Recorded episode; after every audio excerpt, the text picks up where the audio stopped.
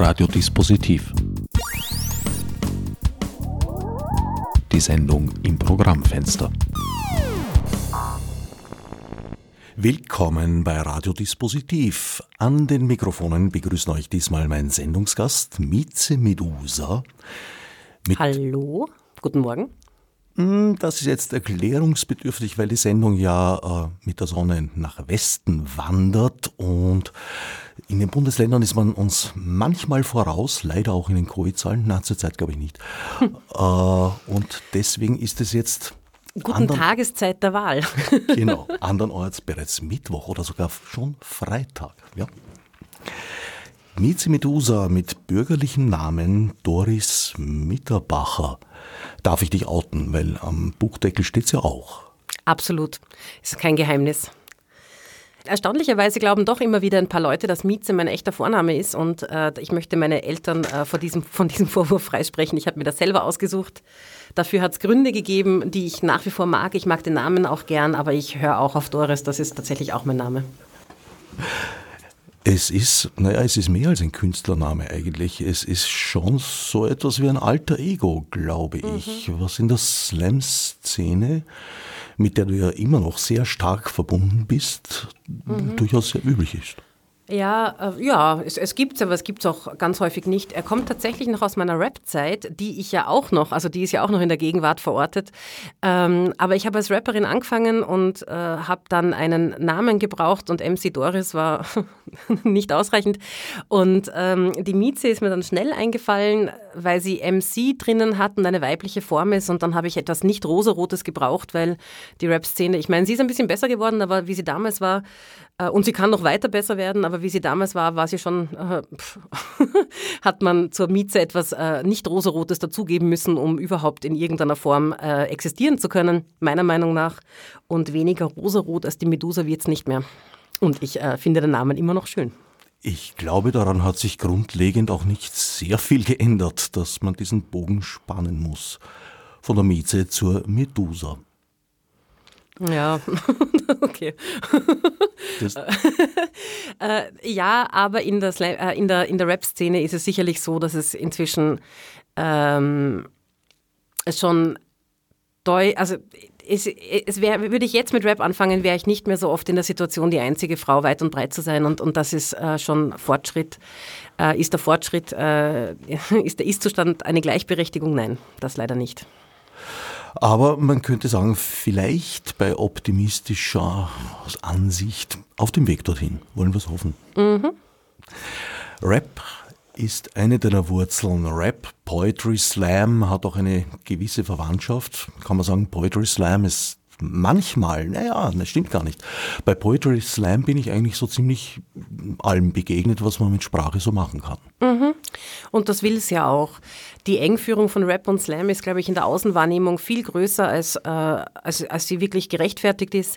Das hat aber auch damit zu tun, dass äh, Poetry Slam ja sehr stark über die amerikanische Szene äh, wahrgenommen wird und in, der, in Amerika ist, glaube ich, in jeder Form der Lyrik Rap viel sichtbarer als, als also das gilt, der Rap ist riesengroß und, und zu Recht in Amerika und ähm, insofern wird das, und auch, weil halt ich schon so lange Slam mache äh, und ich ja auch beides mache, also ich glaube, das kommt da ein bisschen her. Auf der Slam-Bühne ist es wirklich so, es gibt, ähm, es ist eine Bühne, in der du fünf Minuten mit Sprache machen kannst, was du möchtest, solange du deine eigenen Texte präsentierst. Und von unserer Seite als Veranstaltungskonglomerat ist sicher der Wunsch da, dass auch alles auf, mit, mit Sprache gemacht wird, ähm, was ja, was, was in der deutschsprachigen Slam-Szene sicherlich sehr präsent ist, ist, äh, wenn es gereimt wird, ist es sehr balladenhaft, weil halt tatsächlich die ganzen coolen Rap-Techniken und Reimtechniken, die der Rap, der Rap, quasi zu uns auch gebracht hat, ähm, ja, die, die haben sich noch nicht so herumgesprochen. Aber passt auch. Naja, also ich höre schon oft auch so geradezu perkussive Elemente sprachlich geformt. Mm, eh. Eh. Aber die Ballade ist, ist sicherlich auch ein Teil der deutschsprachigen Slam-Szene, was auch okay ist. Also die Ballade ist ja auch ein Teil unserer, unseres kulturellen Erbes, fürchterliches Wort. Ähm, und, und insgesamt, also was ja dem, was wieder der Slam-Szene ja oft vorgeworfen wird von, von dem Betrieb, der sich für die unter Anführungszeichen echte Lyrik zuständig wird, äh, fühlt, ist ja tatsächlich, wie sehr gereimt wird. Und da muss ich einfach sagen, der Reim ist wirklich etwas, was zum Auswendiglernen super ist, was fürs Publikum angenehm zu hören ist. Get over it. Also das ist einfach, da, es gibt schon Gründe, warum Reim beliebt ist. Ja. Immer noch, obwohl also so die Zeiten der Poesie mit Alben und so weiter, äh, das hat sich schon geändert. Aber zum Beispiel in Form von Liedtexten ist Lyrik sehr weit verbreitet. Früher auch mal in, in, in Werbetexten, das ist nicht mehr, mehr so häufig. Die waren oftmals gereimt, 50er, 60er, 70er Jahre. Ja, und dann gab es ja die Phase, wo quasi die äh, wilde Lyrikszene Werbung machen durfte. Also quasi so, das ist ja, äh, deswegen rasten äh, man, Menschen eines gewissen Alters äh, euphorisch aus, wenn das Wort Franz in einem Werbekontext fällt, was man aber natürlich äh, jetzt 20-Jährigen erklären muss, warum das so ist und in Wahrheit auch, ja.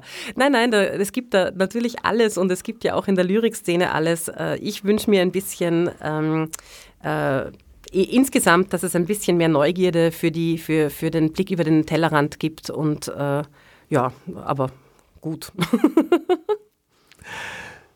Diese Vielfalt der, im Umgang mit Sprache, die im Slam gepflogen wird, die ist ja auch eigentlich dein Grundprinzip, dein Arbeitsprinzip, habe ich den Eindruck. Gibt es ein literarisches Genre inklusive Theater, in dem du noch nicht gearbeitet hast?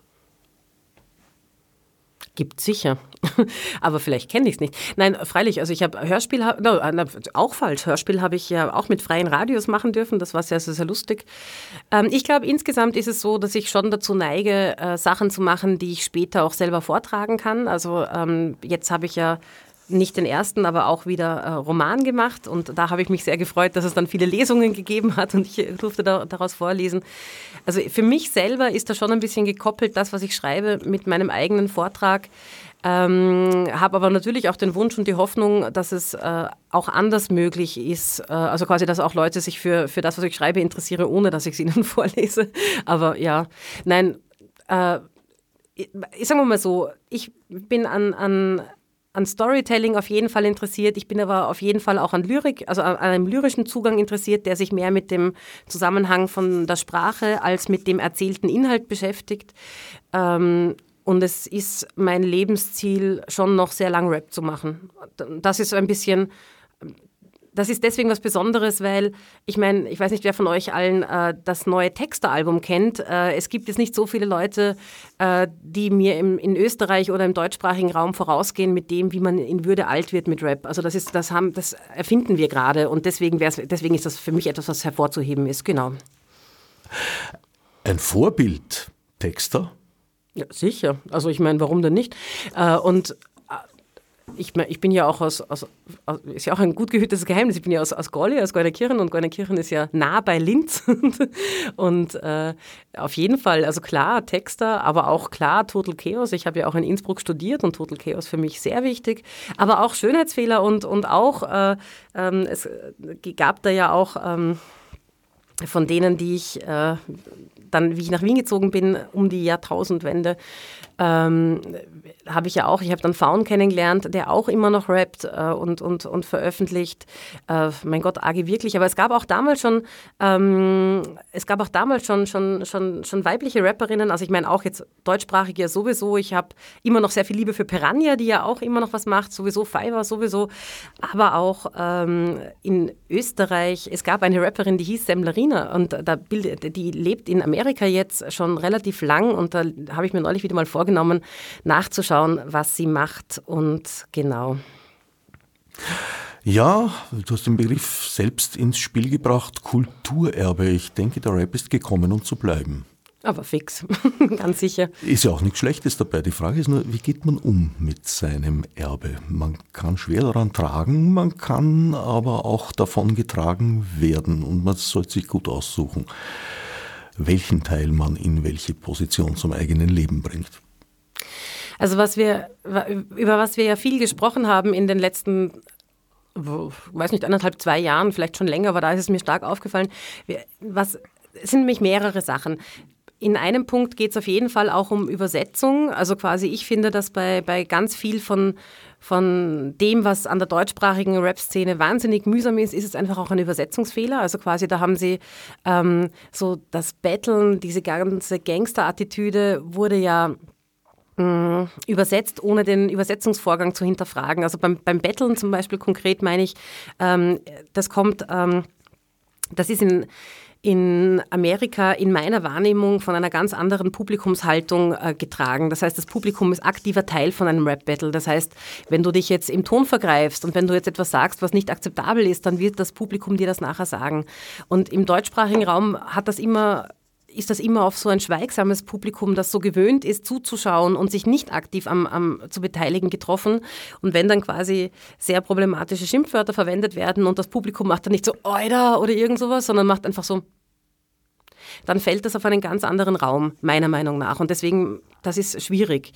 Äh, die andere Sache ist ja auch die, dass, dass ähm, ähm, man bei, ich finde, das macht jetzt eine das passiert jetzt in, in meiner Wahrnehmung in der, in der Hip-Hop-Szene, dass man sich schlicht und einfach denkt, was sind die Elemente, die ich aus verschiedenen Kunstformen haben möchte, von verschiedenen Musikrichtungen haben möchte, aber ich mache nicht mehr, oder ist ein Hip-Hop-Video und ich stelle das eins zu eins nach, also quasi, sondern ich überprüfe, welche Elemente von unterschiedlichen Kunstkontexten für meine Kunst passen. Und da ist, ist die junge Generation der Generation, die mein Hip-Hop-Verständnis geformt hat, voraus. Und ähm, aber eben, und, und dieses Übersetzen ist aber wichtig. Wir haben ja auch, wir haben ja auch äh, mit der Übersetzungsdebatte rund um Amanda Gorman und, und, und der Hillary Climb eine sehr mühsame Übersetzungsdebatte gehabt. Also quasi so, äh, man muss sich halt die Frage stellen, ähm, ob die eigenen Vorstellungen von was richtig und was falsch ist, sich unhinterfragt übertragen lassen auf etwas, was ich importiere. Und, und die Frage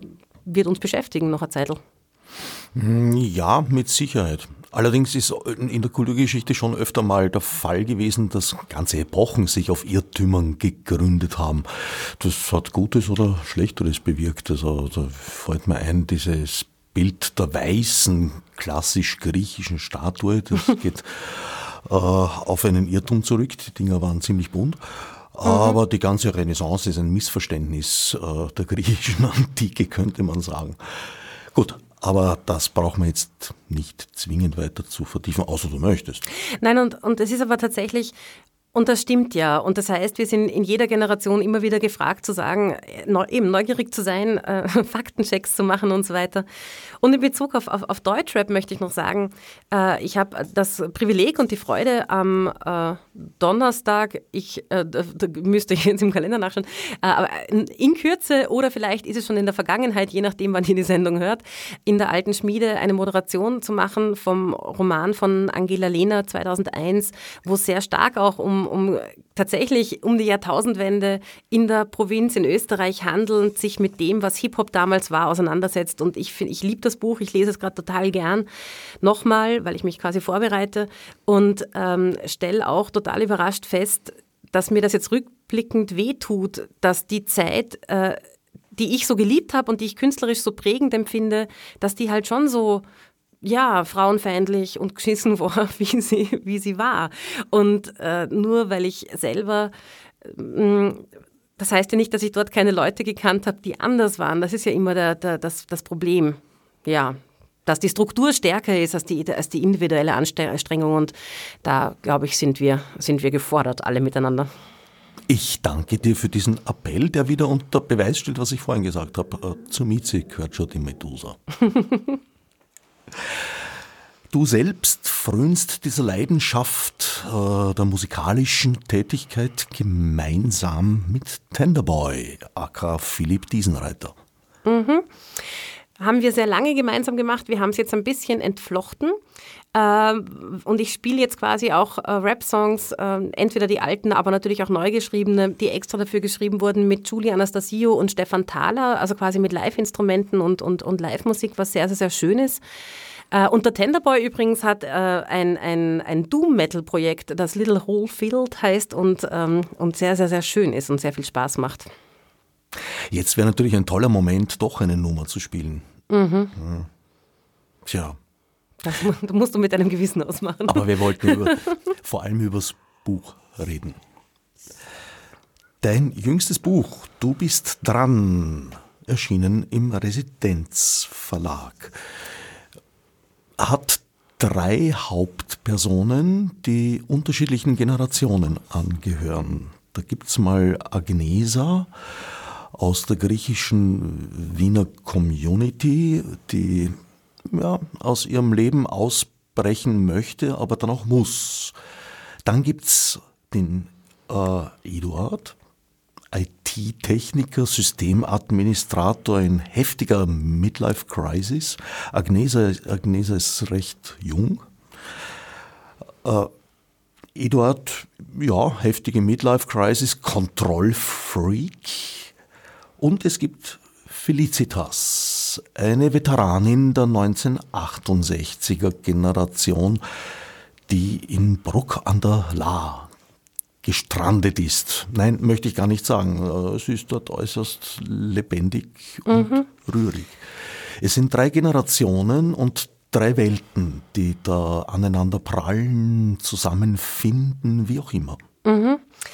Genau, ich habe die Grundidee war, ähm, dass tatsächlich äh, mir aufgefallen ist, dass ich bei etwas sehr Impact, also mit, bei etwas dabei war, was einen sehr großen Impact gehabt hat, nämlich äh, bei der, nicht bei der Erfindung des Internets, aber bei der Tatsache, dass das Internet ein Alltagsgegenstand geworden ist. Und deswegen habe ich drei Figuren, die unterschiedlich äh, mit dem Internet äh, umgehen. Also ich habe quasi eben Felicitas, die das Internet zur Kenntnis nimmt und verwendet, aber die Welt analog kennt. Äh, ich habe Agnesha, die, die ja jung ist und, und ähm, äh, überhaupt nur eine Welt, die, die kann die kennt die analoge Welt ohne Erweiterung, digitale eigentlich nicht mehr.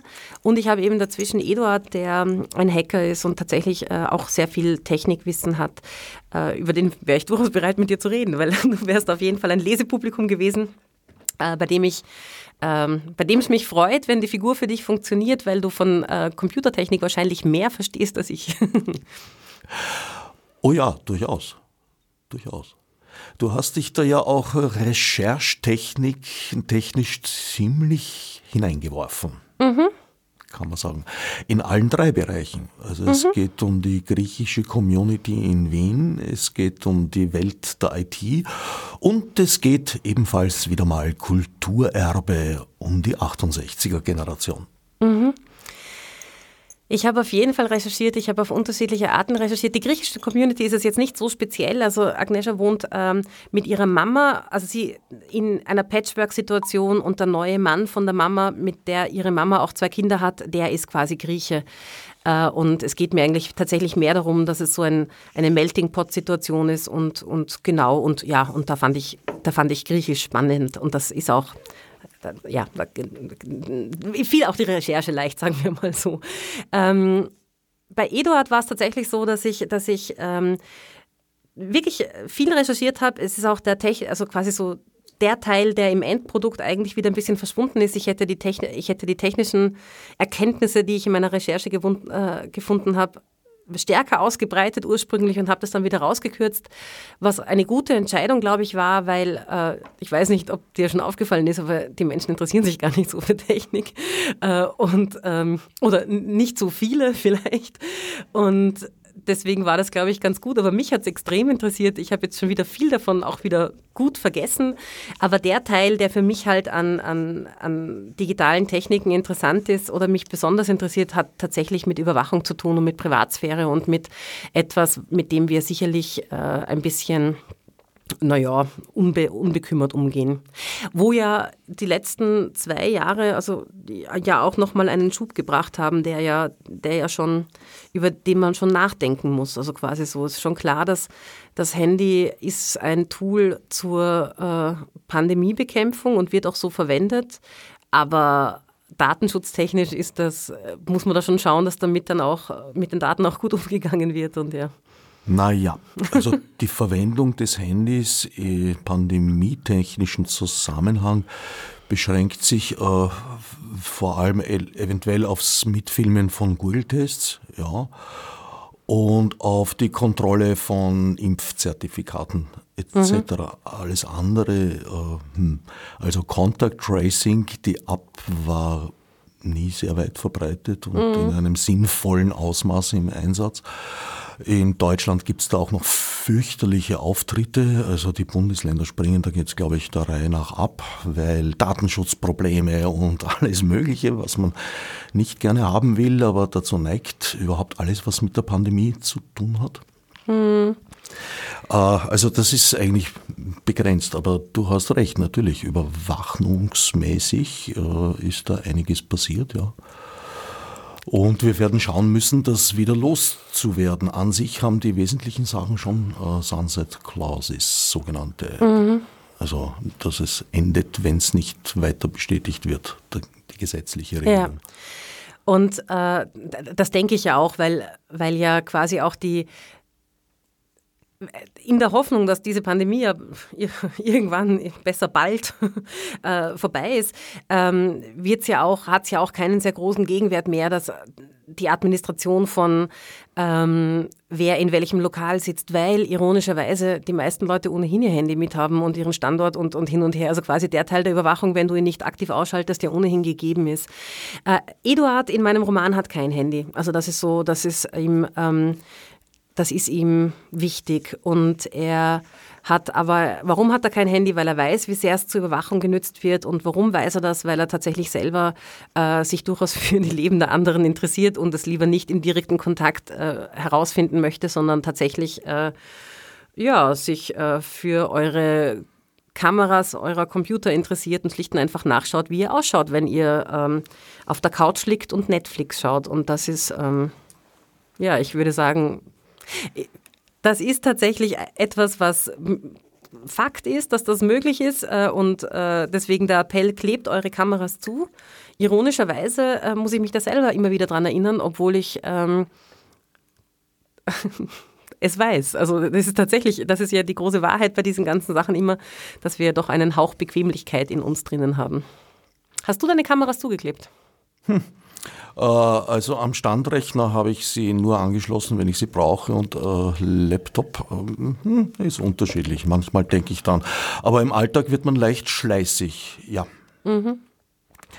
Eduard ist ein Nerd der ersten Stunde, somit etwa in meinem Alter, und Angehöriger der Boomer-Generation, der ja gerne unterstellt wird, nicht besonders internetaffin zu sein.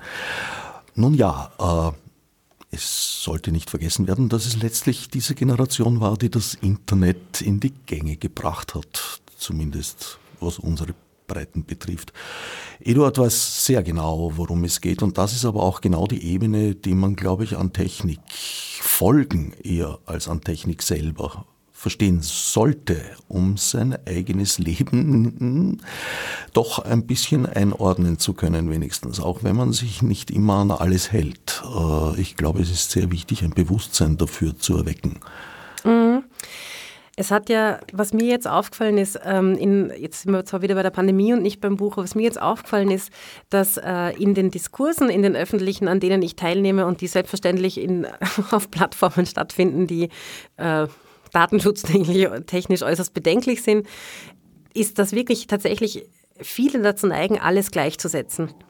Also zum Beispiel, ähm, dass das Datensammeln und das äh, Beiträge nach vorne stellen oder zurückstellen und ähm, oder von mir es auch zu löschen und so weiter, äh, dass das Internetplattformen machen, die das in ihren AGBs drinnen haben, die wir bestätigt haben, wird in meiner Wahrnehmung jetzt gerade der Regierung zugeschoben. Und wenn jetzt ehrlich gesagt, also bei allem, was man an unserer Kriter äh, Regierung kritisieren kann, muss man wirklich sagen, unsere Regierung kann Facebook nicht sagen. Also das ist so, so mächtig ist unsere Regierung nicht. Darüber dürfen wir eh nachdenken äh, und sollten drüber nachdenken, aber die Regierung macht das nicht. Ja? Also so, das ist mir jetzt aufgefallen. Oder auch, ich habe manchmal den Eindruck, kann nur ich mich daran erinnern, welche rechtlichen Kompetenzen ich in der Schule gelernt habe, dass unser Bundespräsident hat. Ja? Also quasi so, als wäre, also es gibt so, es gibt so den, schon die große Tendenz, ein Wunschdenken, wie man die Welt will, äh, über die Faktenlage zu legen. Und das ist etwas, was mich, was mich dann ähm, manchmal ein bisschen wütend macht. Ja? Und was auf jeden Fall Felicitas wütend machen würde, die ja die, um wieder auf den Roman zurückzukommen, die ja tatsächlich eine sehr präzise politische Einstellung hat, aber schon, man hat schon das Gefühl, dass sie das Gegenüber wahrnimmt. Das ist auf jeden Fall, ähm, mein, wäre auf jeden Fall mein Ziel gewesen. Also sie schaut sich die Welt an, sie schaut sich die anderen an und dann sagt sie trotzdem ihre Meinung, aber sie ähm, aber ihre Meinung ist kein Wunschdenken. Ja? Bei, äh, bei Agnesha würde ich, würde ich noch nicht von einer Meinung sprechen. Also die ist noch ein bisschen am Entdecken von Welt und, und, und sich selber. Und bei, ja, der Eduard hat vielleicht schon Wunschdenken, aber er hat sehr tief in sich vergraben. Und ähm, eben, also ich habe dann auch, wenn du, wenn du Lust hättest, einen kurzen Textausschnitt zu hören, hätte ich jetzt äh, etwas äh, vorgelesen, das ich, glaube ich, überhaupt noch nie vorgelesen habe, auch bei Lesungen nicht, aber was, wo ich mir gedacht habe, das passt zu dir. Ja, ich bitte darum. Ähm, man muss vielleicht noch dazu sagen, es ist relativ in der Mitte vom Roman, aber es spoilert nichts. Ähm, es gibt noch eine zweite Figur, äh, die, die, sich für, die sich für Technik in irgendeiner Form interessiert. Das ist Richard, das ist ein sehr guter Jugendfreund von, von Eduard, der äh, Hedgefondsmanager ist, also der quasi so äh, mit Geld macht international. Und sie treffen sich in einem Wiener Kaffeehaus äh, und das Kapitel heißt Koks, Eierspeise, Nachdenken über Mordor. Programmieren besteht zu 90 Prozent aus Copy-Paste und zu 90 Prozent aus Debuggen. Hahaha. Ha, ha. Der Bart von dem Witz ist so lang, den kann man zweimal um die Erde wickeln. Ich meine, klar, alle kopieren. Dann schauen sie schlampig nach, ob eh alles passt und dann wundern sie sich, wenn die Hintertür sperrangelweit offen steht. Wie in dieser altgriechischen Sage mit dem Holzpferd. Ich meine, Trojaner heißen ja nicht von ungefähr so. Mir tut das Kreuz weh. Seit einer halben Stunde verrenke ich mich in meinem Badezimmer. Für Wohnungsschlüssel gilt das Gleiche wie für Adminrechte. Wenn du sie weitergibst, dann hat ein Fremder immer und zu jeder Zeit Zutritt. Access all areas, darum geht es doch. Bianca, da bin ich mir sicher, hat keine Putzfrau. Sie verwendet Copy-Paste sparsam und mit Bedacht. Bianca macht alles richtig. Ich finde keine Hintertür. Während ich mir einen neuen Schlachtplan zurechtlege, putze ich das Klo. Ist es zu optimistisch, wenn ich das Bett frisch überziehe? Telefon. Es läutet viermal Stille, einmal Stille, dreimal Stille. Richard, ich hebe ab. Bevor ich mich melden kann, schreit Richard, Brunch in 30 Minuten im Sperl? Im Hintergrund ist es laut. Er ist wohl am Flughafen. Vor der Tür riecht die Stadt nach Sommer. Die U-Bahn bringt mich schnell in die Innenstadt, dorthin, wo die Häuser groß und stolz sind, aber niemand wohnt. 90 Prozent der Menschen auf der Straße sind Touristen, die anderen 90 Prozent sind Lobbyisten. Richard sitzt an einem hellen Tisch am Fenster. Seine Unruhe kaschiert er mit einer Tageszeitung. Mit dem Kultur, nicht dem Finanzteil. Ist wohl nicht gut gelaufen in London. Er ist blass. Ich bleibe unbemerkt in der Tür stehen, zähle langsam bis zehn, zähle weiter bis 15, zähle weiter bis 30. In dieser halben Stunde, Minute wirft Richard dreimal einen unauffälligen Blick auf seine Uhr, dabei bin ich noch nicht mal zu spät. Suchen Sie jemand? Ein Kellner im zerknitterten Anzug steht plötzlich neben mir. Ich winke ab und gehe zu Richard. Der erschrickt, als mein Schatten auf seinen Tisch fällt. Wenn seine Nerven so blank liegen, dann hat er entweder zu viel gekokst oder zu wenig geschlafen. Wie war dein Flug? Verspätet. Fescher Stewardessen, charmanter Steward. Richard schaut zerknauscht aus. Wie ein Teddybär mit Gebrauchsspuren. Er hat sich den Tag davon verderben lassen, dass der Flugbegleiter mehr Aufmerksamkeit bekommen hat als er. Ich sehe ihm zu, wie er einen Schluck Wasser trinkt. Im Glas sprudelt eine Tablette. Ihm fallen Haare ins Gesicht, fesch, aber für einen Banker fast schon zu sehr Beatles. Ist schon alles den Bach runter oder läuft es so gut, dass Richard sich gehen lassen kann? Es dauert, bis ihm die Stille auffällt. Und du, was läuft? Ich habe keine Zeit zu antworten. Ach Mann, in vier Tagen muss ich wieder weg, diesmal Langstrecke. Die Welt von heute erinnert mich an die Bücher von früher. Neuromancer, Mona Lisa Overdrive, Konzerne, die mächtiger als Nationen sind. Wie war das damals? Wir waren jung, wir waren Entdecker, wir betraten Neuland. Das Internet lag vor uns wie ein unentdeckter Kontinent. Auch in der echten Welt stand damals alles auf Aufbruch. Der eiserne Vorhang war weg, die Mauer gefallen, der Wiederaufbau war endlich geschafft. Wir, die Generation, die es besser haben sollte, die endlich mal wieder ein bisschen Kind sein durfte. Was haben wir gespielt? Jetzt sitzen wir beim Power Brunch übermüdet, zugekokst, von den Privilegien erschlagen und hoffen, dass es irgendwo einen Sam Gamgee gibt, der an uns glaubt. Mizi Medusa, du bist dran, erschienen im Residenzverlag. Die genannte Bianca, ja, hat eine ganz besondere Rolle. Ich weiß nicht, inwieweit wir auf die eingehen können, ohne über die Gebühr zu spoilern. Also Bianca, ähm, also Eduard interessiert sich für sie, das ist ja schon aufgefallen jetzt. Er hat sie kennengelernt als äh, Technikerin äh, im, quasi in seinem ersten Kapitel, wo er ähm, bei einer IT-Messe, wo er einen Vortrag hält und ähm, er ja, schleicht um sie herum und interessiert sich für sie und sie, äh, ja, sie wird dann eine Rolle haben, die wichtig ist. Mit Bianca habe ich Freude, ja. Die ist die, die würde ich gern kennen. so. Sie ist jedenfalls für ihn vor allem schon deswegen faszinierend, weil sie sich technisch auf Augenhöhe mit ihm bewegt. Mhm. In seinem Kontrollzwang versucht er ja auch etwas über sie herauszufinden, nachdem er sie kennengelernt hat und scheitert daran, was ihn Respekt abnötigt. Und verrückt macht. Also er will, also das ist äh, eben, also sie kann sich gegen seine, seine Ausspionierung äh, verteidigen äh, auf digitaler Ebene und äh, das taugt ihm voll. Also das macht sie ja nur noch interessanter, aber er trägt den Gedanken überhaupt nicht, dass er nicht keinen Zugriff darauf hat, äh, was, was, bei, was bei ihr im Computer passiert oder was bei ihr im Leben passiert. Also ähm, bei ihm ist es tatsächlich so, dass er, dass er äh, sehr entspannt damit ist, wenn Menschen weit weg von ihm sind, solange er 100% Wissen über sie hat. Also quasi, er möchte alles über Leute wissen, damit er, damit er keinen Kontakt haben muss. Damit er, ja. Hm. Er hat noch viel zu lernen, um aus seiner Midlife-Crisis herauszukommen. Und tatsächlich machen deine Figuren ja Entwicklungen durch mhm. und kommen aus der Geschichte anders heraus, als sie hineingegangen sind.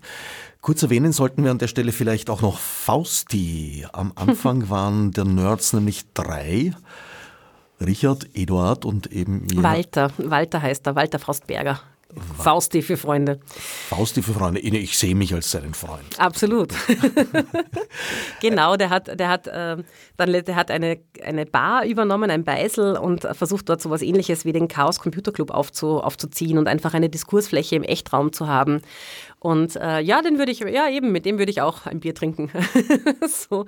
Und ähm, ja, und, und mir hat es schon eben, also mir hat, ich finde das schon, ich glaube, dass, dass, dass prägend für, ich bin ja auch nicht, ich bin ja auch ungefähr so alt wie Eduard, das ist schon prägend für uns, dieses, dieses Abtauchen und völlig fasziniert sein von Computern. Also ich glaube jetzt, das gibt schon immer noch, aber jetzt ist es dann quasi eher für eine Sparte, aber damals war das so allumfassend neu, oder? Es war so richtig ähm, und hat auch eine extrem stabile Subkultur ähm, in Sachen, wie ziehe ich mich an, wie präsentiere ich mich, wie, wie rede ich, welche Witze mache ich, welche Bücher lese ich und äh, das hat das ist total interessant. Und was mich daran auch fasziniert, auch als Autorin, die immer, immer Nerds in ihrem Freundeskreis gehabt hat und extrem gern, äh, was mich da immer fasziniert hat, ist, dass das auch eine, eine Gruppe von Menschen ist, die extrem viel lesen.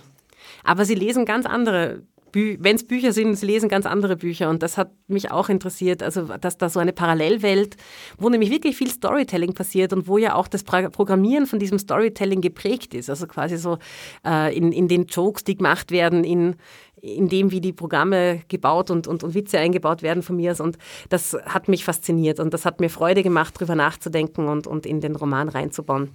Ich habe dann auch tatsächlich einen, also Tenderboy ist ja nicht nur mein musikalischer äh, Partner, er hat tatsächlich auch die Technikseite gegengelesen, wofür ich mich bedanke. Und ich habe tatsächlich auch einen Teil von meiner Recherche und da mache ich jetzt einen Call, äh, einen, einen, einen, einen, Ruf rüber und sage, Winke war tatsächlich auch äh, Epicenter Works, also die machen, äh, die kennst du ja auch ganz gut. Erzähl doch mal, was ist ein Epicenter Works? In der Sendung nicht, aber es werden selbstverständlich wieder Sendungen kommen, wo ich mir Menschen aus dem Team von Epicenter Works hierher bitten werde, auf das sie Bericht erstatten. Mhm. Genau, also das ist eine NGO, die sich äh, um unsere Privatsphäre bemüht und äh, dafür bin ich dankbar. Ich auch, durchaus. ja, äh, die Nerds. Tatsächlich hat der Chaos Computer Club ja auch in Wien einen ERFA, einen sogenannten, mhm. und zwar den C3W, den Chaos Computer Club Wien residiert im MetaLab in der Rathausstraße 6 neben dem Rathaus in einem Souterrain-Lokal, dessen Besuch ich jetzt empfehlen würde, wäre er nicht Covid-bedingt seit zwei Jahren rund extrem eingeschränkt. Mhm. Tragisch. Mhm. Wir mussten sogar mit dem netzpolitischen Abend äh, ins Internet übersiedeln, der eigentlich dort. Äh, ja. Was ja ironisch ist, ja. Äh, es wäre übrigens ein, ein Live-Goal für mich gewesen, eine Buchpräsentation von Du bist dran im MetaLab zu machen, aber weil eben Pandemie war, habe ich, hab ich dann nicht mal gefragt, also quasi ob das, weil es ohnehin äh, äh, das, das Veranstalten ja sehr, sehr, sehr schwer war. Aber das würde ich eigentlich äh, eben, ich, ich bin zuversichtlich, dass das irgendwann noch stattfinden wird. Ich ähm, finde das MetaLab sehr spannend und, und es wäre mir eine Freude, da den Eduard reinzustellen und zu sagen, schau mal, hier sind deine Freunde. ich gebe ja die Hoffnung nicht auf. Hat Eduard ein konkretes, lebendes äh, Vorbild? Oder er Nein, äh, Eduard hat ähm, na, tatsächlich, also nein, hat er nicht. Ich habe ähm, Felicitas hat ein lebendes Vorbild, wobei ich zur Verteidigung sagen muss, äh, alle angenehmen Sachen von der Felicitas sind, von, sie hat, sind in einem, äh, da kenne ich jemanden, die, die mir sehr taugt, eine Freundin, die, die mir auch viel erzählt hat über die Alt-68er-Generation.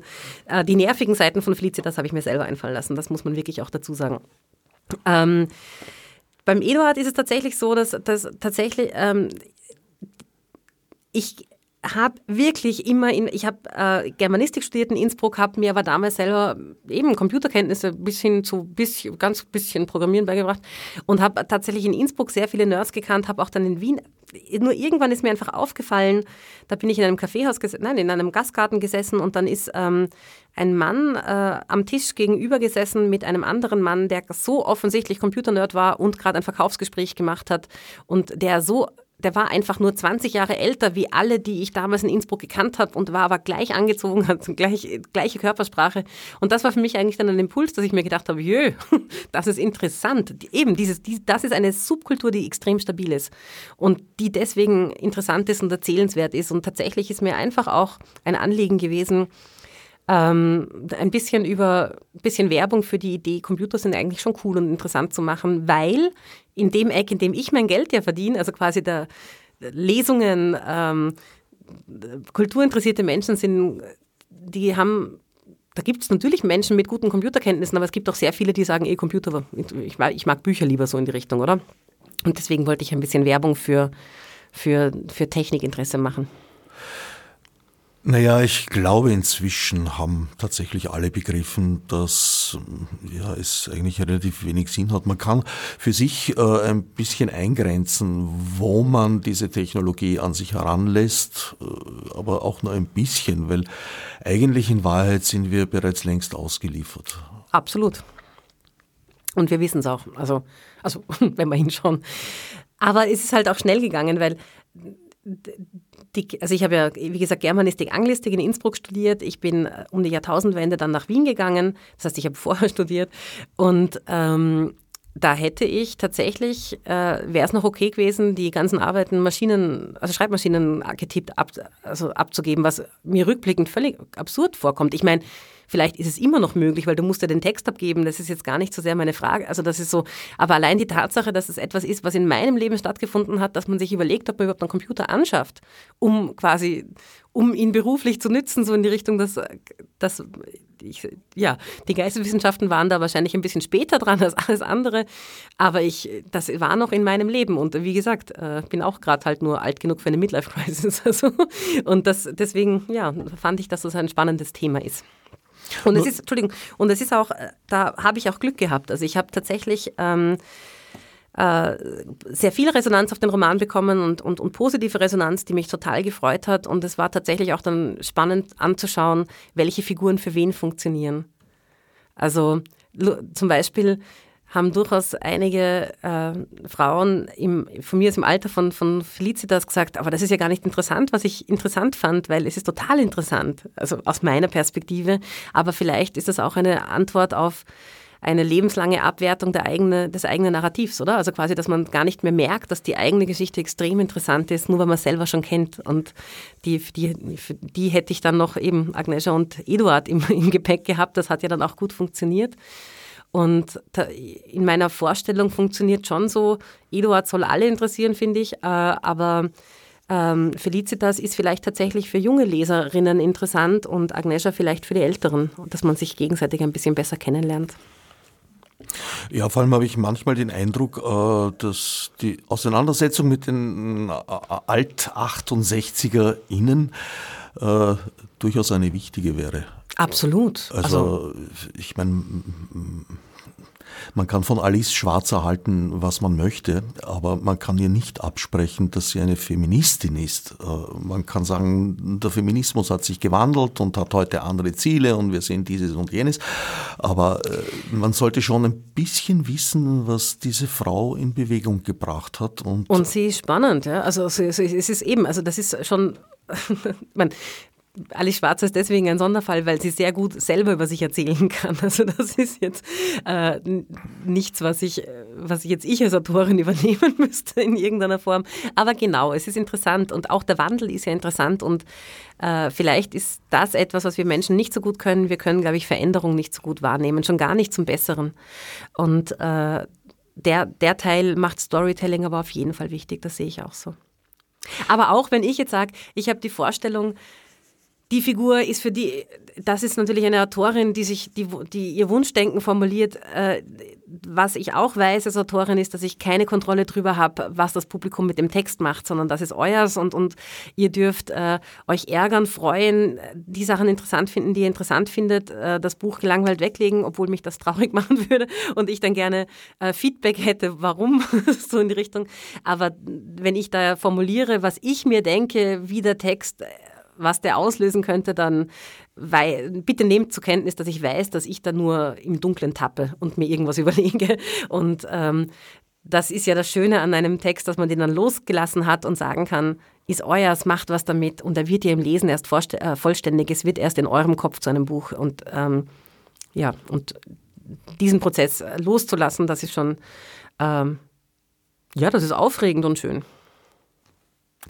Ich könnte mir auch vorstellen, dass bei den Alt-68ern, alt, naja, die Jüngsten sind sie ja nicht mehr. Sie sind ein bisschen vor mir. Also sie sind für mich genau die, die Generation, die äh, noch jung waren, als ich ein Jugendlicher war und die aktiv waren und die insofern eine, eine ja doch, äh, eine Vorbildfunktion für uns hatten die sind auf die Straße gegangen und haben halt in diesen ein bisschen gemütlicheren österreichischen Zusammenhängen verglichen mit dem, was in Deutschland geschehen ist zu dieser Zeit.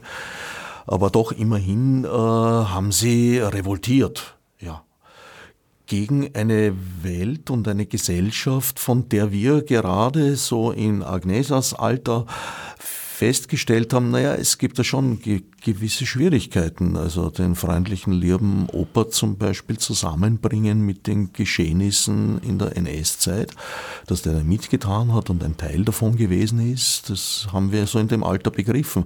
Und dabei haben uns die Alt-68er geholfen. Mhm. Absolut. Und ähm, ich weiß nicht, hast du, es hat ja diese beiden tollen Dokus gegeben, einerseits die Johanna Donal-Doku, aber auch die Waldheim-Doku, oder? Und die waren ja beide erstens fantastisch, total interessant. Aber was mich eigentlich umgeblasen hat, ich meine, Johanna Donal habe ich natürlich noch mitbekommen, aber eigentlich war ich ein bisschen zu jung, oder? Also, also oder bin ich ein bisschen zu jung. Und ähm, was für mich so verblüffend war, abgesehen davon, dass extrem interessant wie das erzählt wird in den beiden Dokus, war einfach auch, wie vertraut mir die Bilder waren. Das ist das Österreich, mit dem ich aufgewachsen bin und das ist äh, und das hat geholfen, Veränderungen sichtbar zu machen.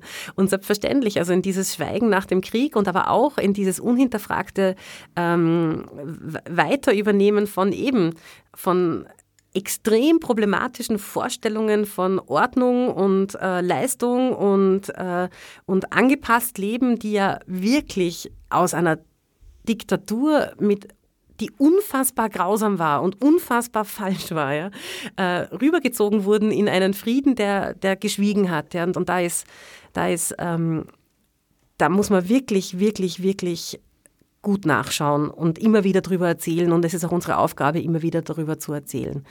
Ich habe jetzt auch eine Beschäftigung mit Ingeborg Bachmann gehabt. Ähm, die eine, die, der Grund war ein literarischer Text, der erscheinen wird.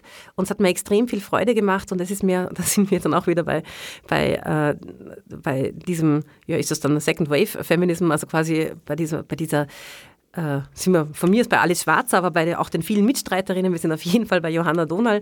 Ähm, ich war völlig überrascht davon, als ich einen Zeitungsartikel aus den 70er Jahren in der Brigitte, glaube ich, über Ingeborg Bachmann gelesen habe, was die sich zumuten hat lassen müssen. Also quasi wie, wie das, die Welt war außer sich über die Tatsache, dass da eine Frau ist, die schreiben kann und hat das an ihr ausgelassen. Also während sie sie so getan haben, als würden sie sie loben. Und äh, das war eine extrem interessante Beschäftigung und man kann wirklich nur sagen, ich weiß, dass ich es leichter habe, es von mir aus Barbara Frischmuth und Ingeborg Bachmann und Ilse Eichinger, ich bin wahnsinnig dankbar dafür. Aber das Ziel muss tatsächlich sein, dass die Frauen, die nach mir kommen, es nochmal leichter haben, weil, weil das ist schon ähm, die, diese ähm, ungerechte Zuordnung von Kompetenz äh, und, und Redezeit und weiß der Geier was alles äh, und Möglichkeiten und Privilegien ist ja, glaube ich, das Schlagwort einer neueren feministischen Initiative. Äh, darüber müssen wir reden. Und ich habe die Erfahrung gemacht, das hat mir in meinem Arbeiten geholfen, dass es leichter ist, ähm, damit umzugehen, wenn man sich die Strukturen sichtbar macht. Also wenn man über die Strukturen nachdenkt, wenn man, über, wenn man sich austauscht, weil dann dass der Struggle hart ist oder wie auch immer, leichter zu nehmen ist, weil es nicht mehr individuell ist. Es ist nicht mehr ich, die kleine Doris, die gern auf die Bühne möchte und veröffentlichen möchte, habe schwer, weil ich, die Doris, das so und so mache, sondern es ist tatsächlich so, weil ähm, ich ganz in meiner frühen Zeit als Künstlerin, als, als Mieze Medusa, schlicht und einfach die einzige Frau auf der Bühne war. Und dann, und dann heißt es einfach auch, ich bin die Stimme der Frau und nicht die Stimme der Mieze Medusa. Und, und ich, wir brauchen Räume, in denen, ähm, in denen unterschiedliche Menschen auf dem Podium sitzen. Und es ist ganz sicherlich so, dass wir beim Feminismus ganz gute Arbeit geleistet haben, wenn auch noch weiterarbeiten müssen. Aber bei äh, der Intersektionalität, also wo quasi darüber geredet wird, äh, kommen die Frauen oder auch die Männer, ist ja wurscht, ja? also quasi kommen die Menschen, die auf Bühnen sitzen, aus unterschiedlichen Kontexten, sei es äh, Elternhaus, aber sei es auf jeden Fall auch Hautfarbe, sei es Herkunft und so weiter. Darüber müssen wir reden. Und dringend und schnell und viel. Meine Meinung. Weil die Kunst und die Gesellschaft davon profitieren, wenn wir es tun. Jetzt hast du mir Lust gemacht, auch eine Passage mit und von Felicitas zu hören. Mm, okay, Moment. Äh, kannst du noch drei Sätze sagen, damit ich sie suchen kann? Felicitas, äh, naja, Felicitas vereinigt einiges auf sich von dem, was du jetzt gerade erzählt Mein Magen knurrt. Ich hoffe, man hört das nicht im, im, im, im, im Radio. Ich habe heute noch nicht gefrühstückt. Das ist nämlich in der Echtzeit, wo wir sind, tatsächlich äh, Vormittag.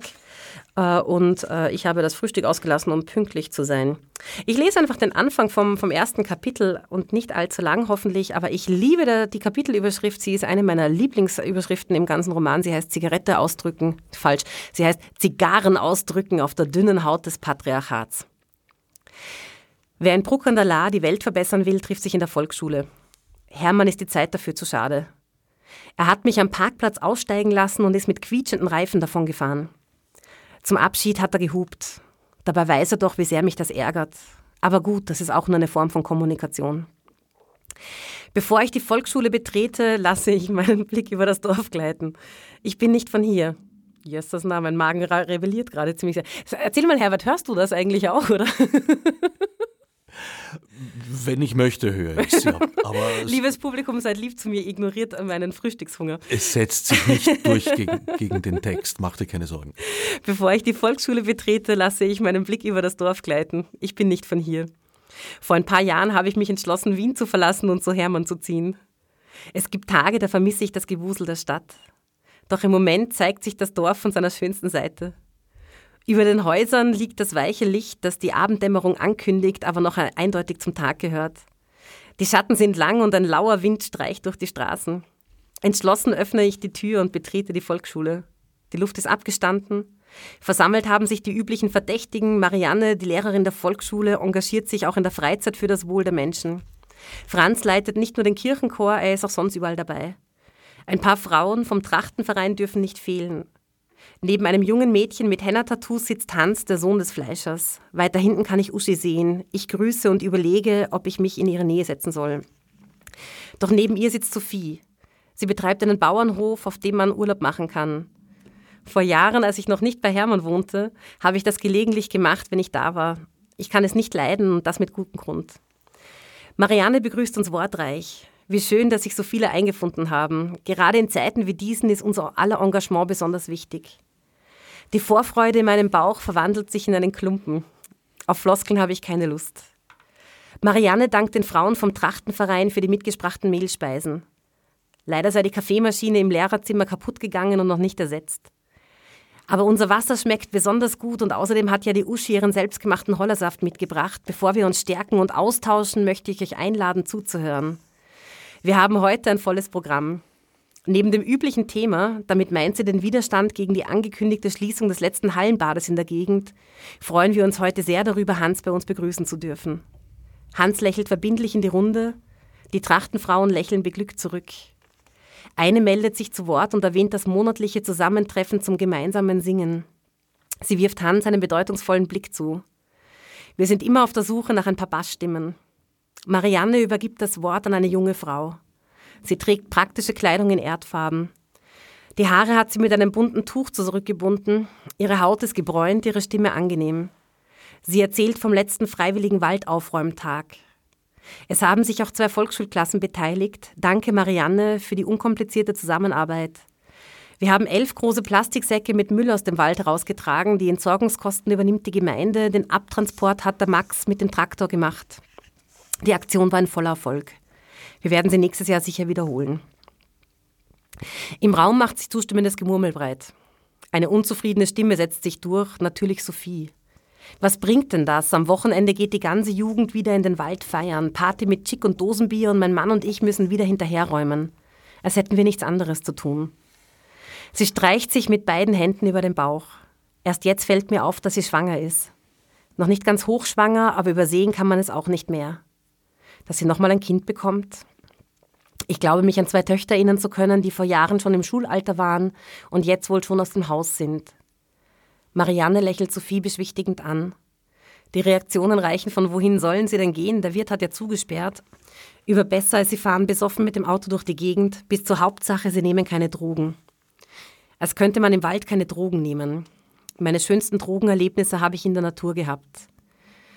Das Mädchen mit den Henna-Tattoos meldet sich. Also vielleicht kann man ja ein Freiwilligenprojekt starten, weil in Indien erleichtert unterbricht Marianne, ruft den Raum zur Ruhe und stellt sich vor. Ja, das ist übrigens Franziska. Sie ist gerade von einer Indienreise zurückgekehrt. Schön, dass du heute bei uns bist. Mit glänzenden Augen erzählt das Mädchen von der Reise. Junge Frau, sollte ich sagen. Wer alleine ein paar Monate durch Indien reist, ist kein Mädchen mehr. Aber sie sieht so jung aus. Sie redet über die Reisen, die Natur, die Farben Indiens. Gemeinsam mit Interessierten möchte sie natürliche Färbetechniken ausprobieren und eventuell auch ein paar importierte Seidensaris direkt vermarkten. Ihre Begeisterung ist ansteckend. In meinem Kopf entstehen Bilder, bunte Gewänder, Yoga, Curry und ganz, ganz viele Menschen, die anmutig lächeln. Klischees, ich weiß. Doch dank Franziska will ich jetzt mehr wissen. Na, Indien, das ist mir so suspekt, weil dort sind ja alle Vegetarier, die essen ja nicht mal ihre Kühe, murrt einer der wenigen Männer der Runde vernehmlich. Vielleicht hat er sein Hörgerät falsch eingestellt und, oder er hat mit Absicht so laut geredet. Hans verdreht die Augen, versucht es sich aber nicht anmerken zu lassen. Na Hans, entschuldige schon, fährt der Mann fort. Dein Vater würde sich schön bedanken, wenn wir jetzt alle nur mehr Salat essen würden.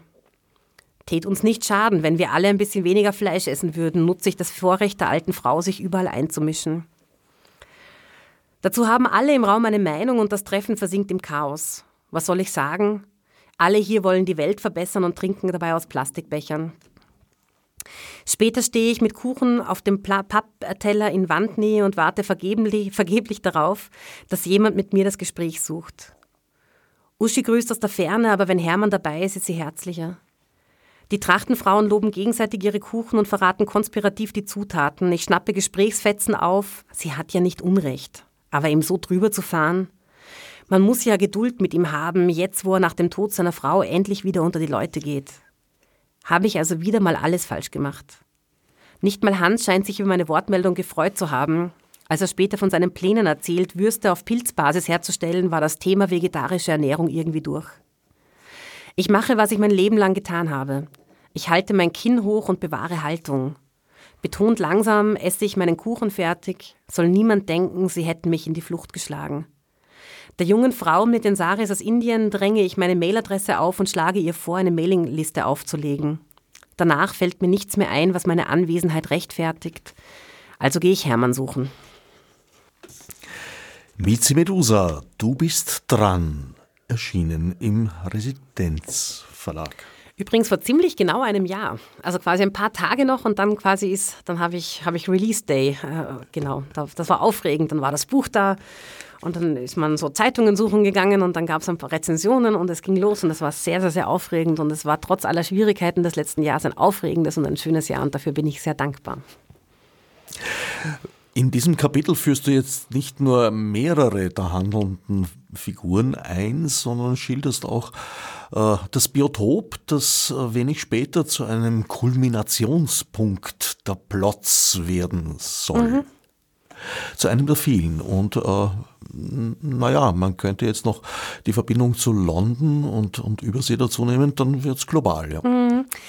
Die andere Idee neben dem Internet war tatsächlich, dass ich mir die Frage gestellt habe, wir tun in Österreich immer so, als wäre, es gibt vor allem eine Wanderung, nämlich von der Provinz ins Zentrum, also quasi in die Stadt. Und ich wollte auch eine Bewegung von der Stadt in die andere Richtung haben. Und deswegen ist Bruck an der Lahr wichtig. Und äh, eine junge Wienerin geht dann auch nach Bruck an der Lahr, also Agnesha wird in Bruck an der Lahr aufschlagen, aber auch die Felicitas ist ja nach Bruck an der Lahr gegangen. Und ja, ja, die Welt ist kleiner geworden. Und ähm, die Telefonkosten niedriger. Agnesha landet bei jener Sophie, die hier schon einen Auftritt gehabt hat. Ja, ich meine, ganz ohne Tourismus geht ein Österreich-Roman vielleicht auch nicht. genau, Urlaub am Bauernhof. Hm. ja, auch eine, äh, vielleicht, wie soll ich sagen, äh, nicht ganz echte Idylle und insofern auch sehr österreichisch. Ja, absolut.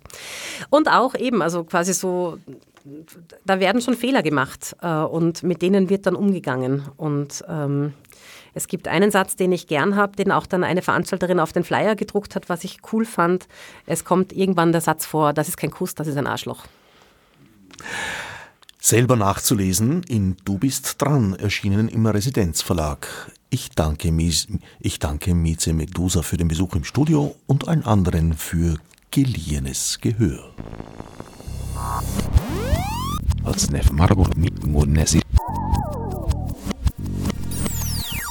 fiz de subsídio.